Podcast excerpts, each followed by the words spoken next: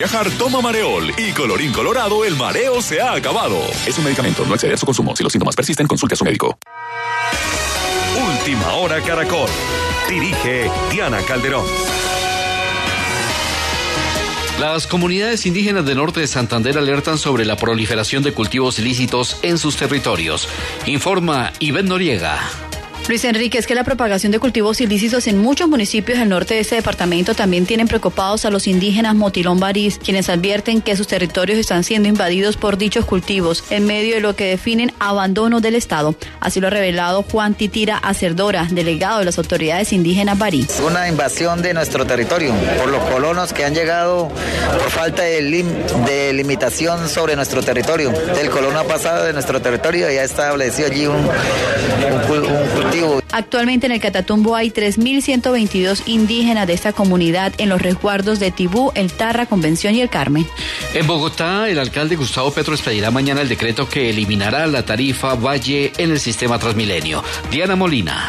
Con la firma de este decreto, los usuarios de Transmilenio dejarán de pagar 1.500 pesos en horas valle y comenzarán a pagar 1.800 pesos durante todo el día. Así lo explica el alcalde de Bogotá, Gustavo Petro. Pero después de firma del decreto hay una modificación de las plataformas tecnológicas, las, los software, que demora más o menos siete días en, en activarse después del decreto. En los buses del SITP el costo del pasaje será de 1.500 pesos y cabe resaltar que esta medida no afectará el valor del transbordo que en hora pico es de 300 pesos y en hora valle de 0 pesos.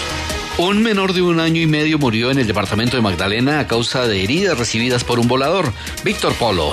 En un hecho que las autoridades investigan para determinar responsabilidades, un menor de tan solo año y medio murió mientras recibía atención médica en la urgencia del Hospital La Candelaria del municipio del Banco en el departamento del Magdalena.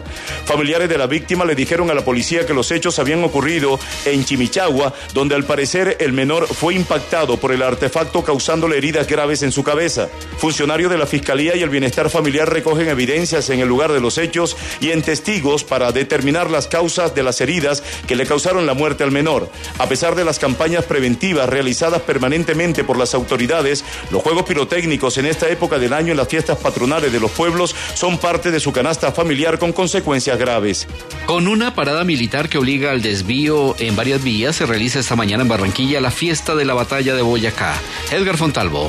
A esta hora se inician en Barranquilla los actos de conmemoración de la batalla de Boyacá con una ceremonia en la Plaza de la Paz y después se realizará un desfile militar que terminará en el Estadio Romelio Martínez. El homenaje a los soldados con el eslogan La batalla de Boyacá se traslada a Barranquilla, contempla un acto en el que serán condecorados los mejores militares de cada una de las fuerzas, a su vez el gobernador del Atlántico José Antonio Segebre y la alcaldesa Elsa Noguera, entre otras autoridades locales. Después de la ceremonia comenzará el desfile con la participación de vehículos blindados, una revista aérea, héroes heridos en combate, soldados de la época, bloques de la Escuela Naval de suboficiales, entre otros. En el mundo, las autoridades retoman la búsqueda de los restos del vuelo MH370 de Malasia en la isla francesa de la Reunión. Paula Andrea Suárez. Luis Enrique, según indicó la aeronáutica local, el avión militar que comenzó a sobrevolar la isla en el Océano Índico desde el viernes reanudó sus vuelos hoy en la mañana para continuar con las operaciones de búsqueda de los restos del Boeing MH370 desaparecido. Aunque para muchos expertos en aeronáutica el hallazgo del ala ha permitido establecer que el avión cayó efectivamente en el mar, es poco probable que solo con esa pieza se puedan evidenciar las causas del accidente o por qué el avión modificó su ruta en pleno vuelo. Por esto la investigación continúa. Mauricio Macri, el líder opositor argentino, denuncia el robo de papeletas en las elecciones primarias de este domingo. El presidente cubano Raúl Castro y el vicepresidente de Venezuela Jorge Arreaza expresaron en La Habana su satisfacción por el excelente estado de las relaciones bilaterales. Combatientes de distintas facciones rebeldes tomaron hoy el control de varias poblaciones en el noroeste de Siria. Sigue cerrado el aeropuerto La Nubia de Manizales. Están con operación restringida. Barranca Bermeja y Quibdó. Los demás aeropuertos del país operan normalmente.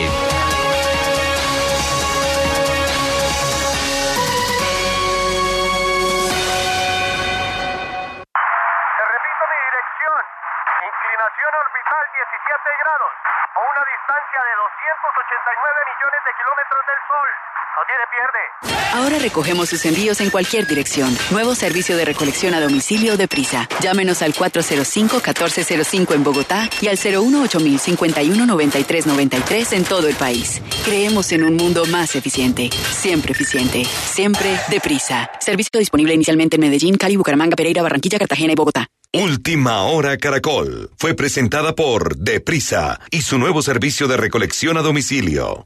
Más información y entretenimiento en www.caracol.com.co.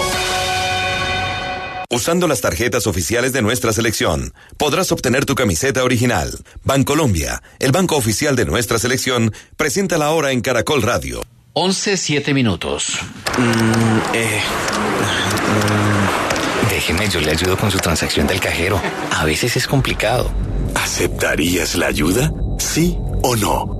No, no acepto ayuda de personas desconocidas al realizar una operación en cajeros automáticos, pues así pueden engañarme y estafarme. Saber decir sí y no para tomar decisiones que ayuden a tu bienestar es hacer un uso responsable de tu dinero y tu banco. Grupo Bancolombia, le estamos poniendo el alma. Vigilado Superintendencia Financiera de Colombia. ¿Y usted cómo durmió anoche? Comodísimo. Colchones comodísimos para dormir profundamente. En la Fundación Universitaria Juan de Castellanos somos una familia en donde te diviertes, aprendes valores, haces amigos, investigas, emprendes y estudias lo que tú quieres. Carrera 11, número 1144 en Tunja. PBX 742-2944. www.jdc.edu.co. Fundación Universitaria Juan de Castellanos. Tu familia en Tunja. Camisas y pantalones Monarca tienen nuevos conceptos y evolución plena que actualizan la moda. Colecciones con el sello de la creatividad, distinción y calidad en todas sus prendas. Luce como tú quieras. Sport, clásico, elegante. Camisas y pantalones Monarca visten a Colombia desde Ibagué. Pídelas en tiendas de moda. ¿Y usted cómo durmió anoche? Comodísimo. Colchones comodísimos para dormir profundamente. El plan de Diego y de Julie era compartirlo todo, volverse independientes, montar un negocio propio y así poder ahorrar para casarse y vivir a lo bien. Pero el plan le cambió a Diego y de paso se le cambió a Julie y se fue el entusiasmo, se fue el amor y se fue cada uno por su lado. Las drogas pueden cambiar tus planes. Métele mente y decide. Una campaña del Gobierno de Colombia y la Oficina de las Naciones Unidas contra la Droga y el Delito. Todos por un nuevo país. Paz, equidad, educación. La historia del mundo. Domingos 11 de la mañana con Diana Uribe. Dicen que fue por el poeta checo Jan Neruda, de quien tomó su nombre. Hay otro de un personaje de Sherlock Holmes, pero es más, más cercano a Jan Neruda, porque además él siempre estuvo de una u otra manera cercano a Checoslovaquia, una de las patrias que lo van a habitar a él. Entonces él empieza a publicar, pero desde chiquitos empieza a ganar concursos literarios antecitos de los 20 años. Empieza, digamos, con una poética muy temprana. Escúchela por Caracol Radio. Más compañía. Cuando Buenas, les invitamos a los oyentes de Caracol que quieran ponerse en contacto con los programas, llamar al 338-0039, 338-0039 entre semana, o escribir a info arroba la casa de la historia.com, info la casa de la historia.com, o consultar nuestra página web www.lacasa de la historia, www.lacasadelahistoria.com. Hoy vamos a ver un especial sobre Pablo Neruda, uno de los más grandes de los chilenos, de los latinoamericanos, de los poetas, de todos aquellos, de todos nosotros. Hoy le rendimos homenaje a Pablo Neruda.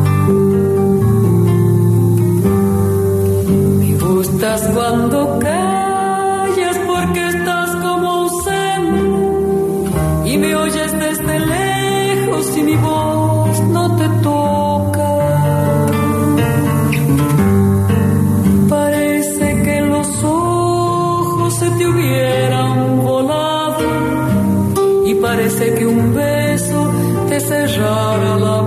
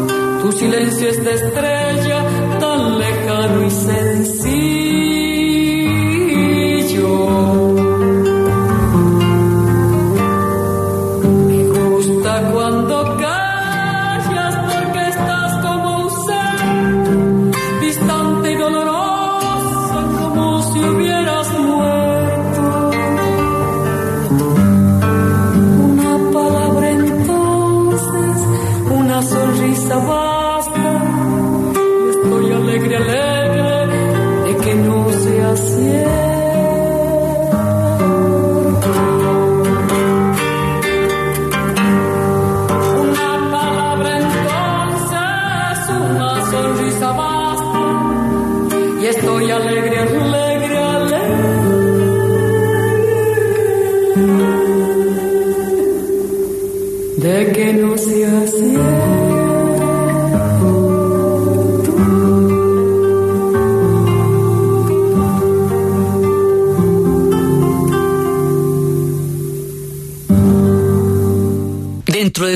Chilenos, uno de los más grandes, quizá, uno de los personajes más importantes de no solamente la historia de Chile, sino de historia de América Latina. Y según Gabriel García Márquez, el mejor poeta del siglo XX en todos los espacios, pues en todas partes, es Pablo Neruda. Ricardo Neftalí Reyes Vaso Alto, nacido en Parral, en Chile, en 1904. Este hombre que nació al sur, que se mudó a Temuco tempranamente y va a vivir ese, ese mundo salvaje sureño de los vientos al sur del Biobío, del que estábamos hablando cuando empezamos la serie. Ese hombre nos merece un capítulo especial porque su grandeza nos ilumina a todos. Hay algunos personajes que nos han ayudado a definir como latinoamericanos. Hay unos personajes que desde la poesía o desde la novela o desde el ensayo nos han dado forma, nos han inscrito, nos han creado, nos han hecho mirarnos a nosotros mismos. Se, hablábamos, eso es el caso de Galeano, es el caso de Benedetti, de los grandes como Octavio Paz, sí, muchos personajes, pues como Cortázar, como todos los grandes, grandes. Este es uno de los personajes que nos pone en el mapa de nuestro propio continente y que nos pone en el mapa del mundo y del universo.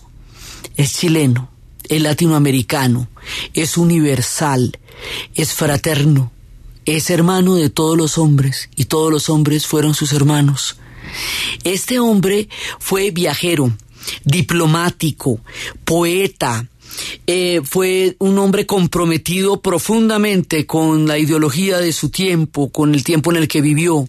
Conoció muchísimas partes del planeta. Su obra ha sido traducida al urdu, ha sido traducida al hindi, ha sido traducida, bueno, al árabe checo, polaco, búlgaro, al ruso en muchas ediciones. O sea, es uno de los poetas más traducidos en el mundo, uno de los hombres más conocidos en el mundo. Viajó, viajó, viajó por todas partes impenitentemente. Fue cónsul en Birmania, fue cónsul en Singapur, fue cónsul en el sudeste asiático. Fue un personaje al que la vida le dio la oportunidad de conocer la tierra entera y se hizo hermano de todos los hombres. Vivió los momentos históricos cruciales del siglo XX y de su patria. La narración de él es la narración de un mundo, de una historia, de una época, de un continente. Es la narración del siglo XX contada en los pasos y en los versos de Neruda. Él está fuera de serie. Estamos hablando aquí de un personaje grande entre los grandes.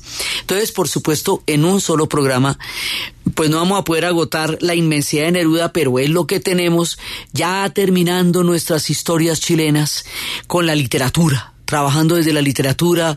Ya en el próximo vamos a ver más grandes chilenos como Gabriel Amistad, como Vicente Huidobro, porque lo que tienen los chilenos es grandes, grandes escritores, pero este la sacó del estadio. Entonces, vamos a contar algunas estampas, algunas anécdotas, unos, unos pasos por la vida de Neruda, porque la vida de Neruda es inmensa riquísima, maravillosa. Entonces vamos a contar casi que pedazos, un poco de, de, la inmensidad que significa meterse uno con las palabras mayores, de intentar hablar aquí de Pablo Neruda. Entonces él nace en Temuco, él nace en Parral, pero va a vivir en Temuco. En su biografía, bellísima por cierto, confieso que he vivido, hace una narración muy especial de ese idioma, de esa, geografía, de ese viento sureño, helado, ese mar que golpea, que va a ser Temuco. Y luego ya él empieza a ejercer una carrera diplomática y una carrera literaria.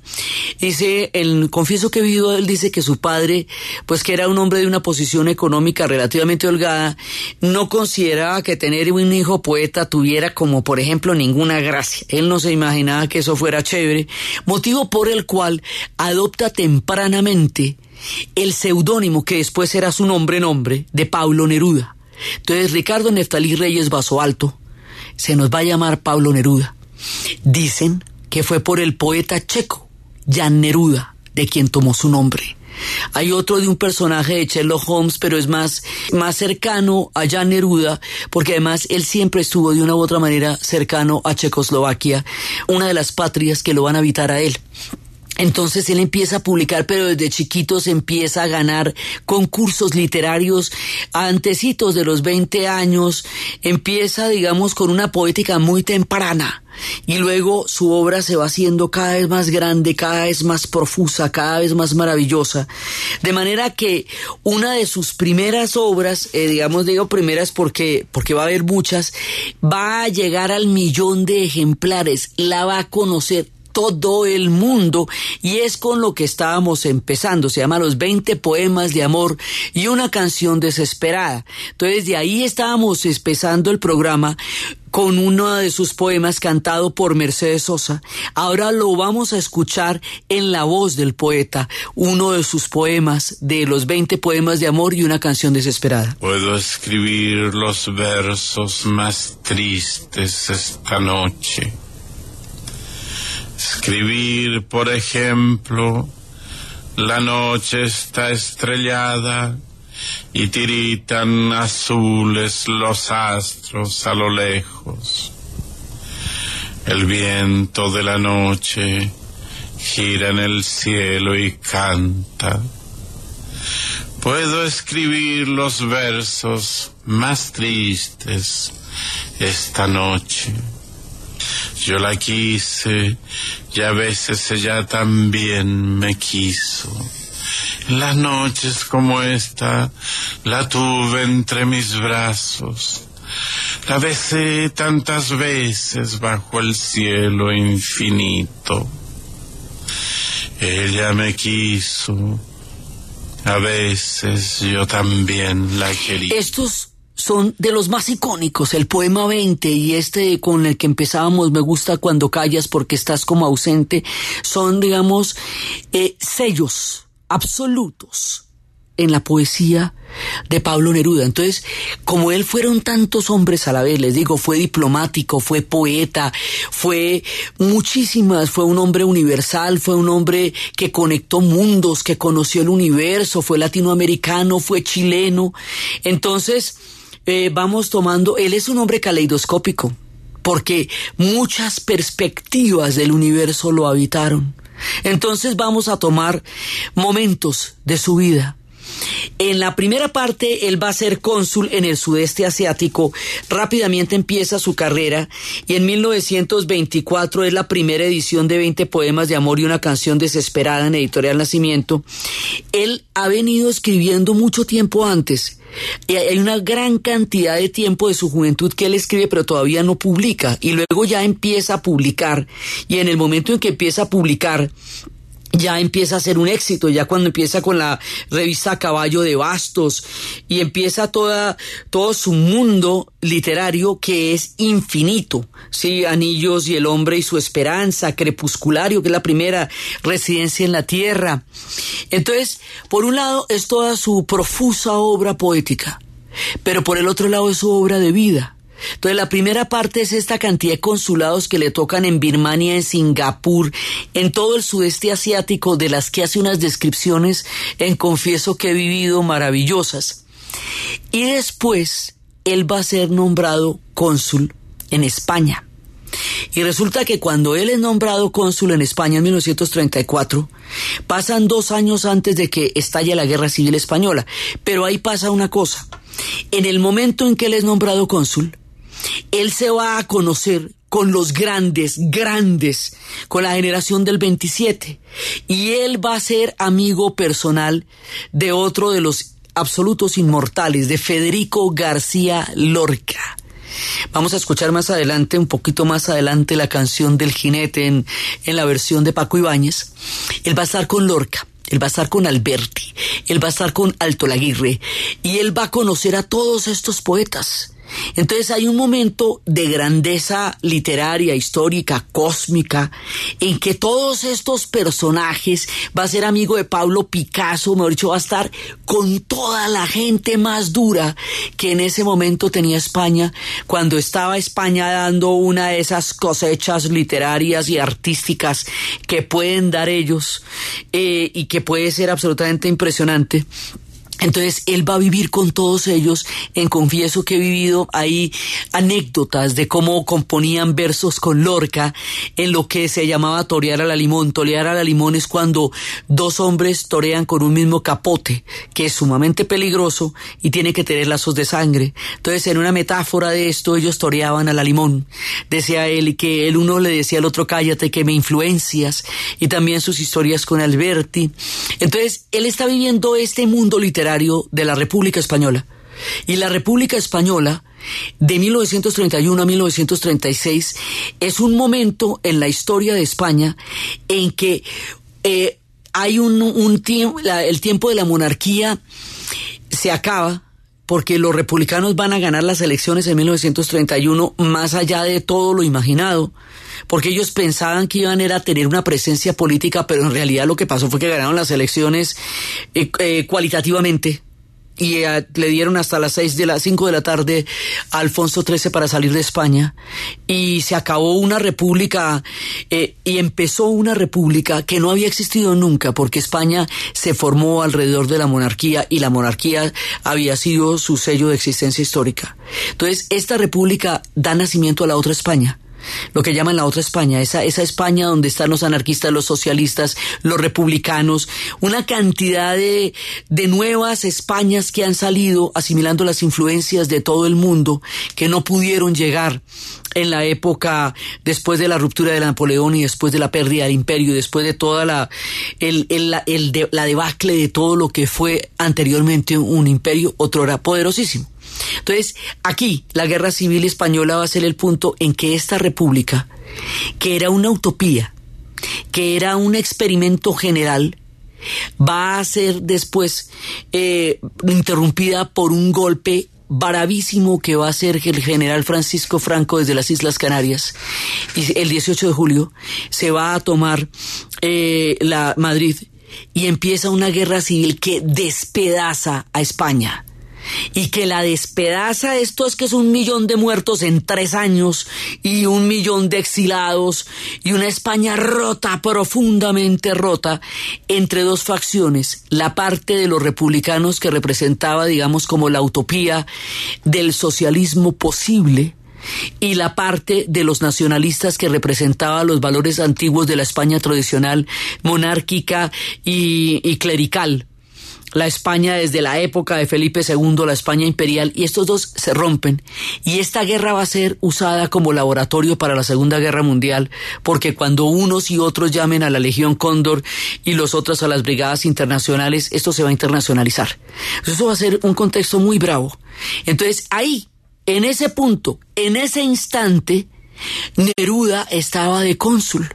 Entonces a él le toca el tiempo anterior, cuando conoce a los grandes poetas, y le toca la irrupción de la guerra, y el momento en que todo el mundo se radicaliza y se va para el frente de batalla, y España se enfrenta contra sí misma en una guerra fratricida que la rompió absolutamente de 1936 a 1939. Si me quieres escribir, ya saben mi paradero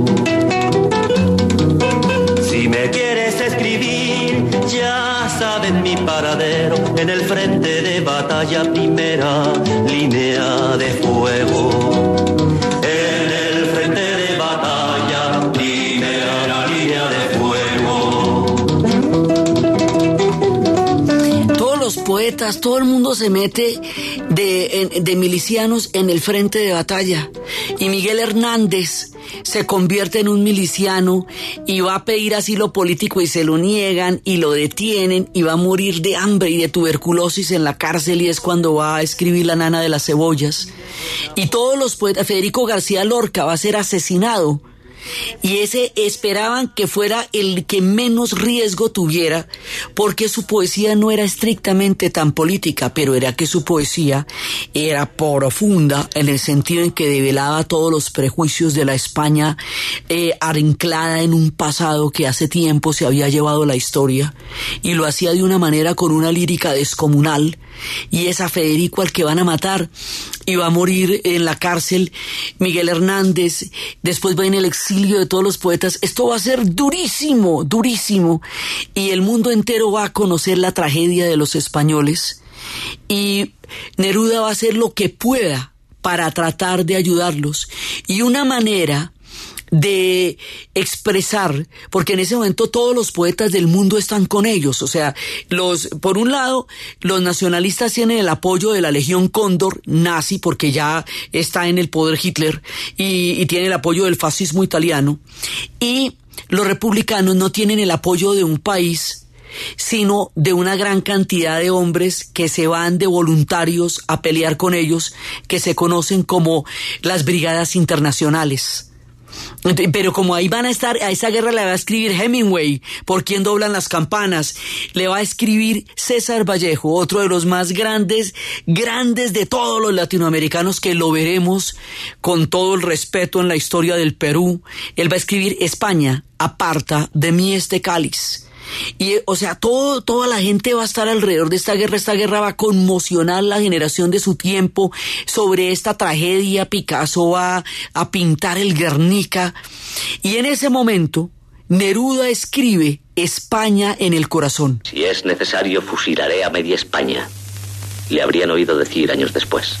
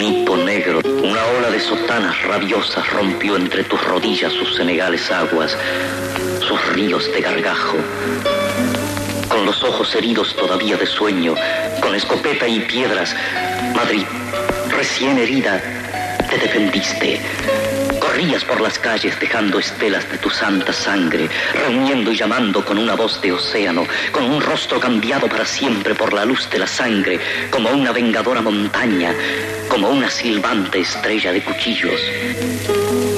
Esos son pedazos, eh, trozos de España en el corazón. Esta es la descripción que hace Neruda de cómo se publicó ese libro por primera vez en la mitad de la guerra.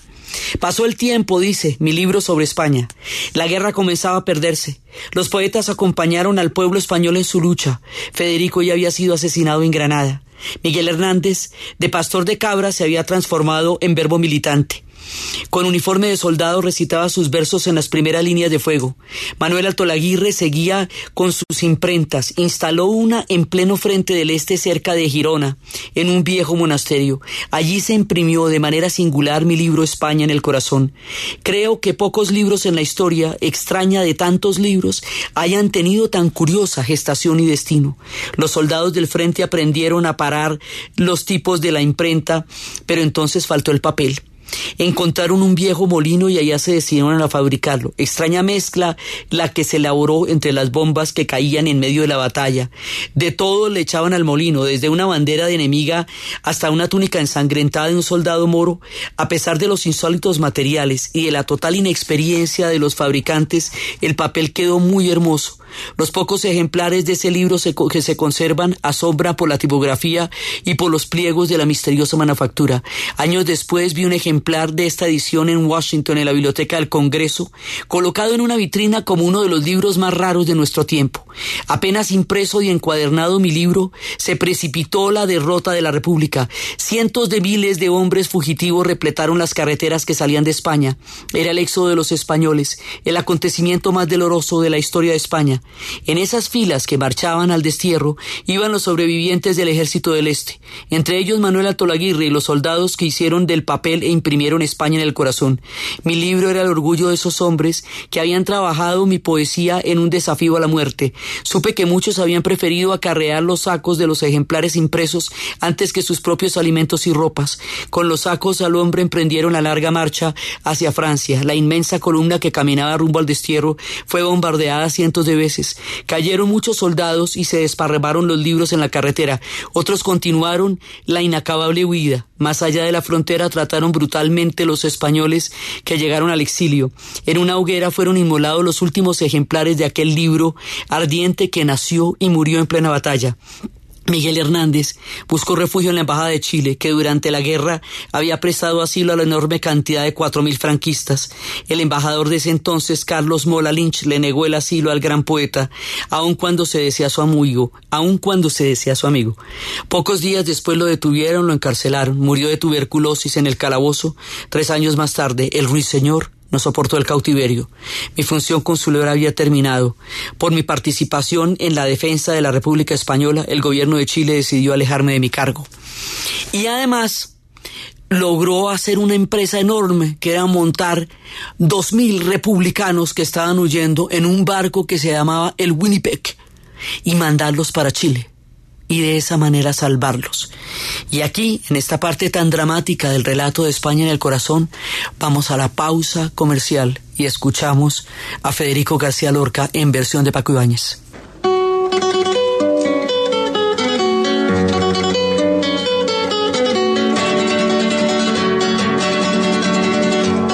En la luna negra de los bandoleros cantan las espuelas. Cantan las espuelas. Ay, caballito negro, donde llevas tu jinete muerto? donde llevas tu jinete muerto?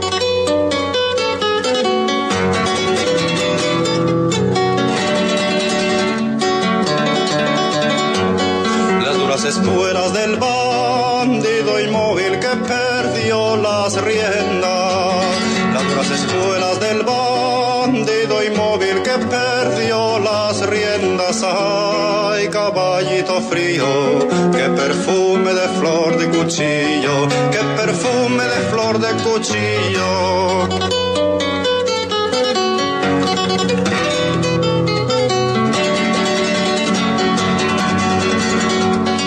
La luna negra sangraba el costado de Sierra Morena sangraba el costado de Sierra Morena y caballito negro, donde llevas tu jinete muerto, donde llevas tu jinete muerto.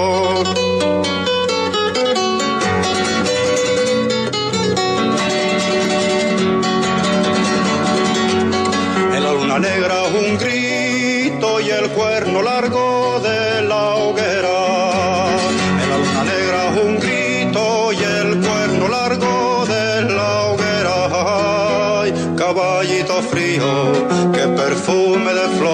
cuchillo, qué perfume de flor de cuchillo.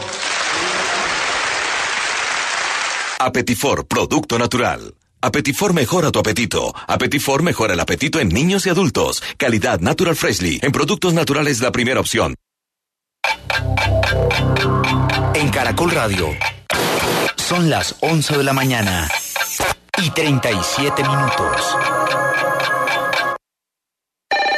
¿Punto naturista? Gracias. ¿Tiene Digestar Jalea con acción laxante, suave, blanda y placentera de Laboratorios Natural Freshly? Sí, señora. Tenemos la línea Natural Freshly. Digestar cápsulas Forte y Digestar Fibra para otras afecciones Apetifor, Venas Full, Gasof y Finacid. ¿Y Freshly Pause cápsulas y Fibofor Fibra con probióticos? Naturalmente. Natural Freshly. Tratamientos científicos con productos naturales. En productos naturales, la primera opción. Con el sello del Instituto Farmacológico Botánico. Última hora Deportiva Caracol. Se cumple ya la crono de la Vuelta a Colombia entre Viterbo y la Virginia sobre 23 kilómetros. ¿Qué pasa a esta hora, Pacho Benítez? Hola Juliana, 29 ciclistas han partido hasta el momento. Viene a continuación un hombre del Movistar y sobre la 1.35 estará partiendo favorito para la etapa del día de hoy. Oscar Sevilla, buenos días y ¿cómo amanece? Hola, buenos días. Bueno, bien, con ganas, eh, animado, en un terreno que me gusta, que me favorece, aunque creo que también hay otros candidatos al triunfo, ¿no? Como Camilo Gómez, que ayer se vio eh, que creo que es el más fuerte de la carrera, junto con Camacho, y seguramente gente como, como Peña o eh, Pedro Herrera, Infantino. Eh, me siento bien, vamos a ver si podemos otra vez pues, recuperar ese tiempo que perdimos estos días y estar en la pelea y sobre todo, pues, ¿por qué no eh, intentar ganar el triunfo de etapa, ¿no? Aunque yo creo que a veces eh, seguramente que hay corredores que han corrido más tranquilos estas etapas pensando en el contrarreloj. Gracias, Oscar Sevilla. Estamos desde el sector de Viterbo donde partirá la jornada. Recordemos entonces que la clasificación general tiene a Mauricio Ortega como líder, Camilo Gómez es segundo, Camacho es tercero y Oscar Sevilla aparece cuarto en la clasificación general. Gracias, Pacho. Estaremos atentos entonces a cómo termina esta crono de la vuelta a Colombia. Y los protagonistas deportivos a esta hora son los colombianos que lograron medallas de oro en el primer día de los Juegos Parapanamericanos en Toronto, Canadá. En ciclismo de ruta mixtos B, la dupla conformada por Sebastián Durango y Nelson Serna vencieron a Canadá y Argentina. En carrera de ruta, Néstor Ayala fue el mejor, superando a competidores de Estados Unidos y Canadá. Y en natación, Brian Urbano alcanzó el oro en los 200 metros. Más información en www.caracol.com.co y en Twitter, arroba caracoldeportes. El plan de Manuel era ayudarle a su familia, estudiar en la ciudad para regresar a trabajar como profesional en su pueblo y ayudarle a su gente. Pero el plan le cambió a Manuel. Le fue cogiendo pereza a todo y se olvidó de su familia y de sus sueños. Las drogas pueden cambiar tus planes.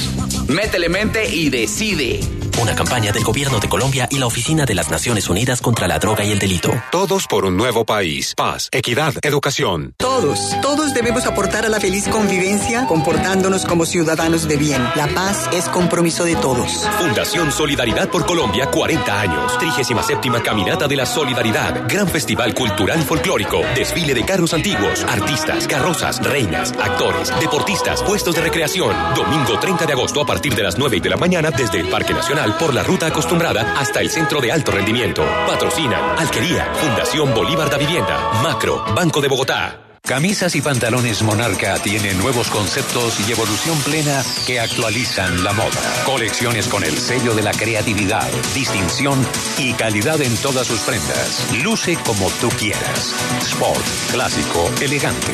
Camisas y pantalones Monarca visten a Colombia desde Ibagué. Pídelas en tiendas de moda.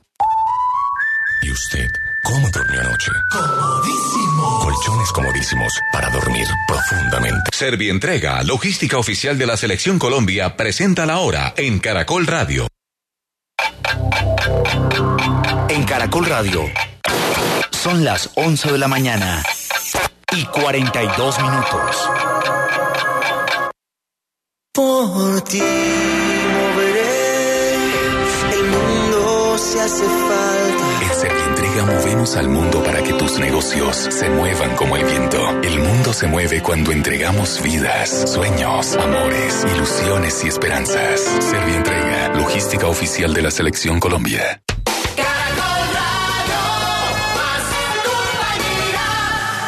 Caballito negro, donde llevas tu jinete muerto, donde llevas tu jinete muerto.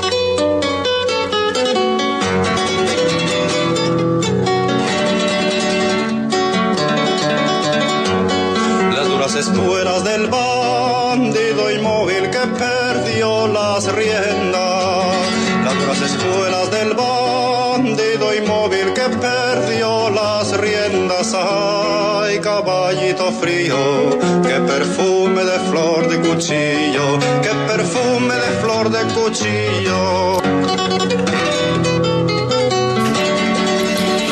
Así, el mundo conoció la tragedia de los españoles en la guerra civil a través de sus poetas, de sus pintores, de sus músicos y de todos los poetas del mundo que replicaron la tragedia, hicieron tantas historias y tantos poemas a esa España desangrada que vivió uno de los episodios más brutales y aterrador que pueda vivir un pueblo, que es una guerra civil, una guerra fratricida.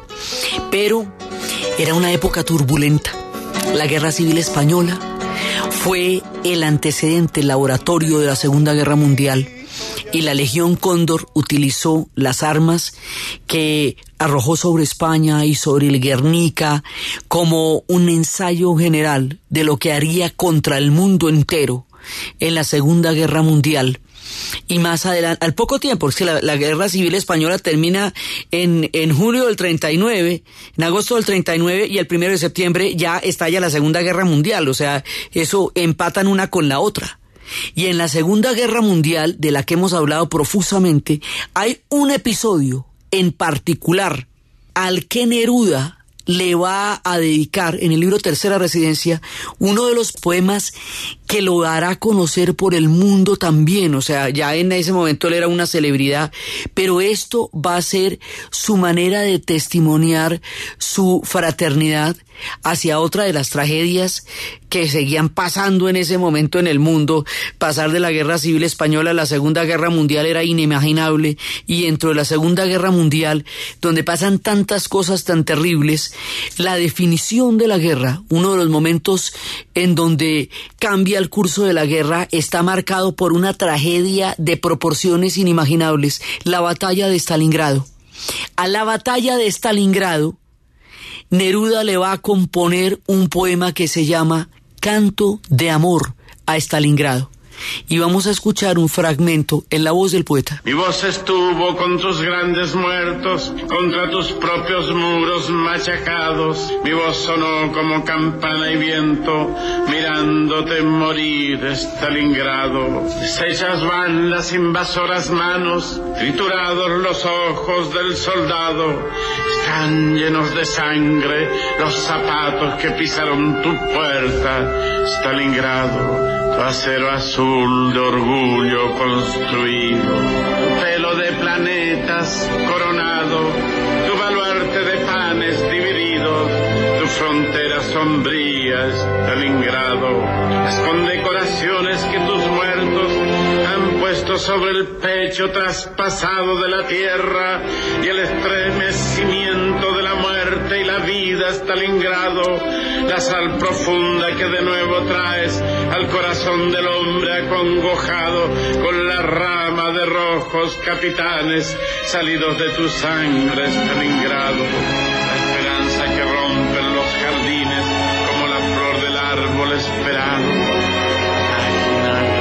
De fusiles, las letras de la luz, Stalingrado. La torre que concibes en la altura, los altares de piedra ensangrentados, los defensores de tu edad madura, los hijos de tu piel, Stalingrado, las águilas ardientes de tus piedras, los metales por tu alma amamantados, los adioses de lágrimas inmensas y las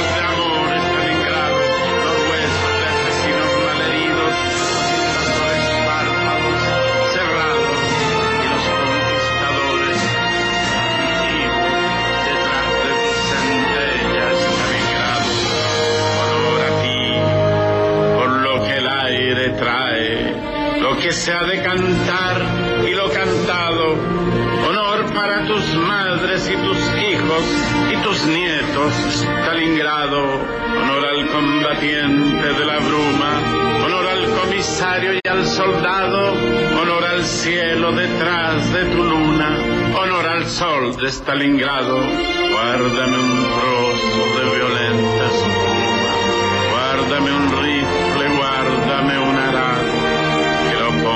en mi sepultura con una espiga roja de tu estado.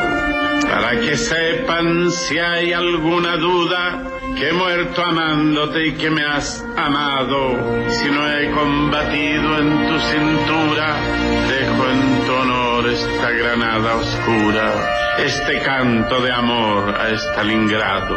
Esta es una fase del poeta, su compromiso con su credo político también, y todo lo que él participó con su verso, con su poesía, con su gestión diplomática en lo que él creía en los momentos más graves del siglo XX, en la Guerra Civil Española y la manera como él se pronunció frente al momento, esto es en 1942 cuando está componiendo esto, en el momento en que se está definiendo todo el rumbo de la humanidad, pues en la batalla de Stalingrado.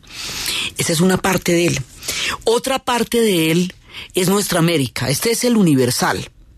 Pero es que resulta que Neruda, además, estuvo escribiendo durante más de 10 años lo que va a ser un monumento gigantesco a nuestra América, algo que nos, que nos desborda en lo, en la grandeza. Si fuera, digamos, si fuera una pintura sería un tríptico monumental, si fuera una, digamos, si fuera una saga sería una cosa increíble, pero es un poema ese poema, de lo más grande, de lo más importante que él escribió, no solo por su propia poesía, sino por todos nosotros, América.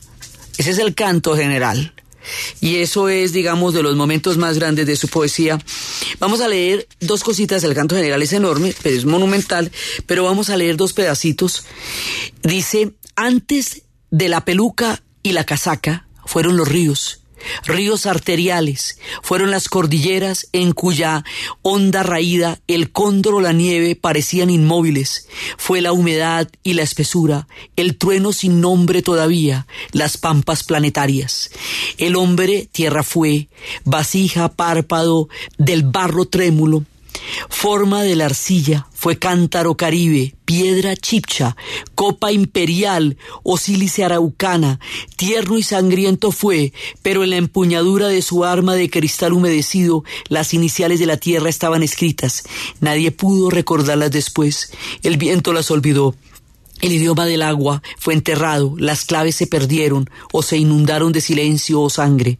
No se perdió la vida, hermanos pastorales, pero como una rosa salvaje cayó una gota roja en la espesura y se apagó una lámpara de la tierra. Yo estoy aquí para contar la historia desde la paz del búfalo hasta las azotadas arenas de las tierras fatales en las espumas acumuladas de la luz ártica y por las madrigueras despeñadas de la sombría paz venezolana te busqué, Padre mío, joven guerrero de tiniebla y cobre, o tú, planta nupcial, caballera indomable, madre caimán, metálica paloma. Yo, incásico de legamo, toqué la piedra y dije quién, ¿Quién me espera? Y apreté la mano sobre el puñado del cristal vacío, pero anduve entre flores zapotecas, y dulce era la luz como un venado, y en la sombra como un párpado verde. Tierra mía sin nombre, sin América, estambre equinoxial, lanza de púrpura, tu aroma me trepó por las raíces hasta la copa que bebía, hasta la más deligada palabra aún no nacida de mi boca. Así empieza uno de los grandes monumentos a la literatura, a la narrativa y a la existencia de nosotros como continente, el canto general. Y hay momentos en que esto, digamos, hay poemas dentro del canto general que a él le, le dieron premios maravillosos que despierte el leñador. Dice, yo aquí me despido Vuelvo a mi casa, a mis sueños, vuelvo a la Patagonia en donde el viento golpea el océano y salpica el hielo del océano. No soy nada más que un poeta, os amo a todos. Ando errante por el mundo que amo. En mi patria encarcelaron mineros y los soldados mandaban a los jueces. Pero yo amo hasta las raíces de mi pequeño país frío. Si tuviera que morir mil veces, allí querría morir. Si tuviera que nacer mil veces, allí querría nacer, cerca de la araucaria salvaje, del vendaval del viento, de las campanas recién compradas. Que nadie piense en mí, pensemos todos en la tierra, golpeados con amor en la mesa, no quiero que me vuelva la sangre a empapar el pan, los frijoles, la música. Quiero que venga conmigo el minero, la niña, el abogado y el marinero, el fabricante de muñecas. Que entremos al cine y salgamos a beber el vino más rojo. Yo no vengo a resolver nada. Yo vine aquí para cantar y para que cantes conmigo. Son pedazos, digamos, y otro de los, de los momentos que le valieron los premios es este, que nada de esto pase, que despierte el leñador, que venga Abraham con su hacha, con su plato de madera a comer con los campesinos, que su cabeza de corteza, sus ojos vistos en la niebla, en las arrugas de la encina, vuelvan a mirar al mundo subiendo sobre los follajes, que más altos que la sequía, que entre a comprar en las farmacias, que tome un autobús a Tampa, que muerda una manzana amarilla, que entre en un cine, que converse con toda la gente sencilla, que despierte el labrador, que venga Abraham, que hinche su vieja levadura de tierra dorada y verde de Illinois, y levante el hacha de su pueblo contra los nuevos esclavistas, contra el látigo del esclavo, contra el veneno de la imprenta, contra la mercadería sangrienta que quiere vender, que marchen cantando y sonriendo el joven blanco, el joven negro, contra las paredes de oro, contra el fabricante de odio, contra el mercader de la sangre, cantando, sonriendo y venciendo, que despierte el leñador. Todo esto son apartes del canto general, digamos la obra más monumental a nivel poético de él y del continente. O sea, esto es de, la, de los momentos cumbres de nuestra literatura. Pero esto es Neruda en su tono más trascendental en su tono más grave, en su tono más comprometido, en su tono más complejo, pero él era un poeta de amor y él escribió los versos del capitán y tuvo una gran cantidad de historias. Primero se casó con una mujer irlandesa, luego se va a enamorar de otra que se llama Delia del Carril, y se casa y pero en Chile no hay divorcio, entonces no le reconocían el segundo matrimonio con ella y hay un momento en que él se va para el exilio le toca irse para el exilio, le toca salir de Chile y va a estar en el sur de Italia y allá va a conocer a una mujer que va a inspirar el resto de su vida. Ella va a ser su musa, ella va a ser la mujer que él amará profundamente, Matilde Urrutia. A ella escribe los versos del capitán y ella diría después, yo soy la inspiradora de estos versos y eso me da motivo para haber nacido. Entonces son los versos que escribe a ella cuando él regresa del exilio a Chile. Del día del carril lo está esperando y se le arma un rollo y solamente hasta 10 años después puede casarse con Matilde Urrutia porque en Chile no había divorcio. Pero en ese momento en el que él está en el exilio y se conoce en Italia con Matilde Urrutia y empiezan a vivir esa historia de amor que será la más sublime porque ella va a estar con él hasta el final. Ahí esto va a ser llevado al cine en una película hermosísima que se llama El Postino, el cartero, que es la historia de un cartero que le lleva la correspondencia durante los días del exilio y que se enamora de una muchacha del pueblo y que no sabe cómo enamorarla y que le pide poemas a Neruda para poderla enamorar. Y la, la mamá de esa muchacha, la abuela de esa muchacha le tiene mucho miedo a este cartero porque la trata con metáforas y eso le parece una cosa miedosísima. Y esa historia a través de los versos de Neruda cuando dice que la poesía no es de quien la escribe sino de quien la necesita, va dando un vínculo de amor en la poesía y en la sencillez, en medio del exilio y del amor con Matilde Urrutia. La música de esta película, la banda sonora de esta película, será de una belleza particular y sensible y la película en sí misma es muy hermosa basada en la obra de Escármeta que va a escribir la historia de ese pedazo del exilio de Neruda y de su historia con el postino.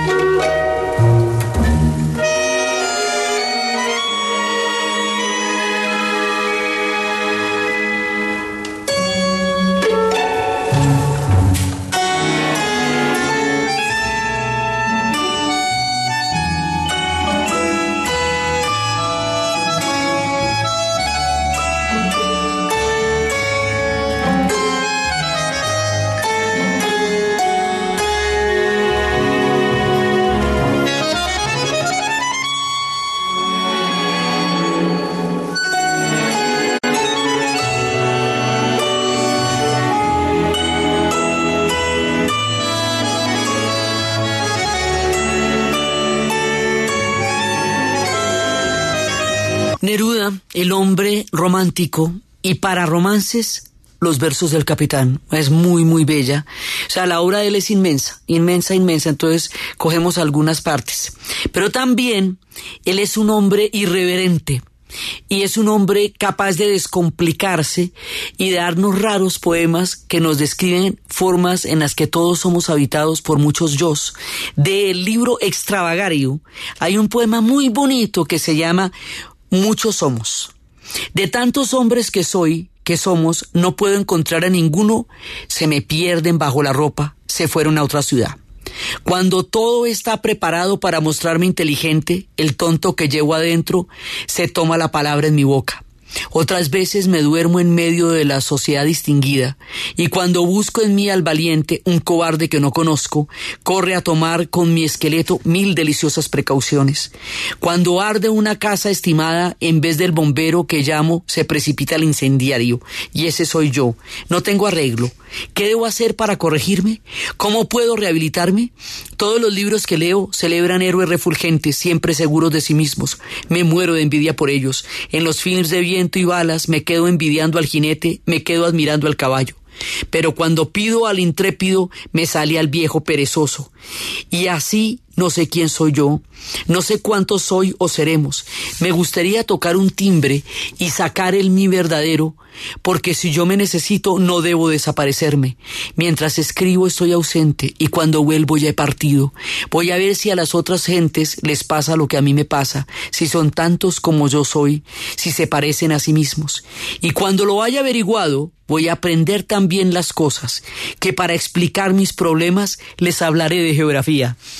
Esto también es Neruda y también es capaz de simplificarse de esta manera. A este hombre caleidoscópico, multifacético, latinoamericano, después de todos los exilios y después de todos los consulados, volverá a Chile. Él se hará parte del Partido Comunista y se presentará a una ronda electoral, pero después él va a claudicar su pretensión presidencial para permitir la candidatura única de Salvador Allende. Entonces Salvador Allende, porque además eh, Neruda va a estar en lo que va a ser el inicio de la formación de la unidad popular pero él le va a hacer la candidatura a Allende. Allende va a ser presidente. Neruda va a, ser, va a estar lleno de honores durante toda esa época y le van a dar el premio Nobel de Literatura en 1971. Chile tiene dos premios Nobel, Gabriela Mistral y Paulo Neruda, grande entre los grandes. Y luego, cuando vaya a morir Allende, cuando ocurra la tragedia que hemos contado, cuando todo se derrumbe, el 26 de septiembre de 1973, pocos días después del golpe, enfermo y, y en una situación totalmente triste, va a morir el poeta de purísima tristeza de una enfermedad que tenía, su casa será saqueada, sus libros serán quemados. Y luego, con el tiempo, su testimonio será de nuevo resarcido al Chile que tanto lo ha querido. Queda una casa en la Isla Negra, divina, con mascarones de proa, su amor por Matilde, su mirada en los vientos, su cuarto lleno de, botellas de todos los marineros. Queda su casa en Santiago y en Valparaíso Paraíso, restauradas después como museos, que dan el testimonio de este hombre sensible, universal, enorme, gigantesco, de este gran poeta al que con todo el respeto y el amor por él y por la historia de Chile hemos rendido hoy este homenaje.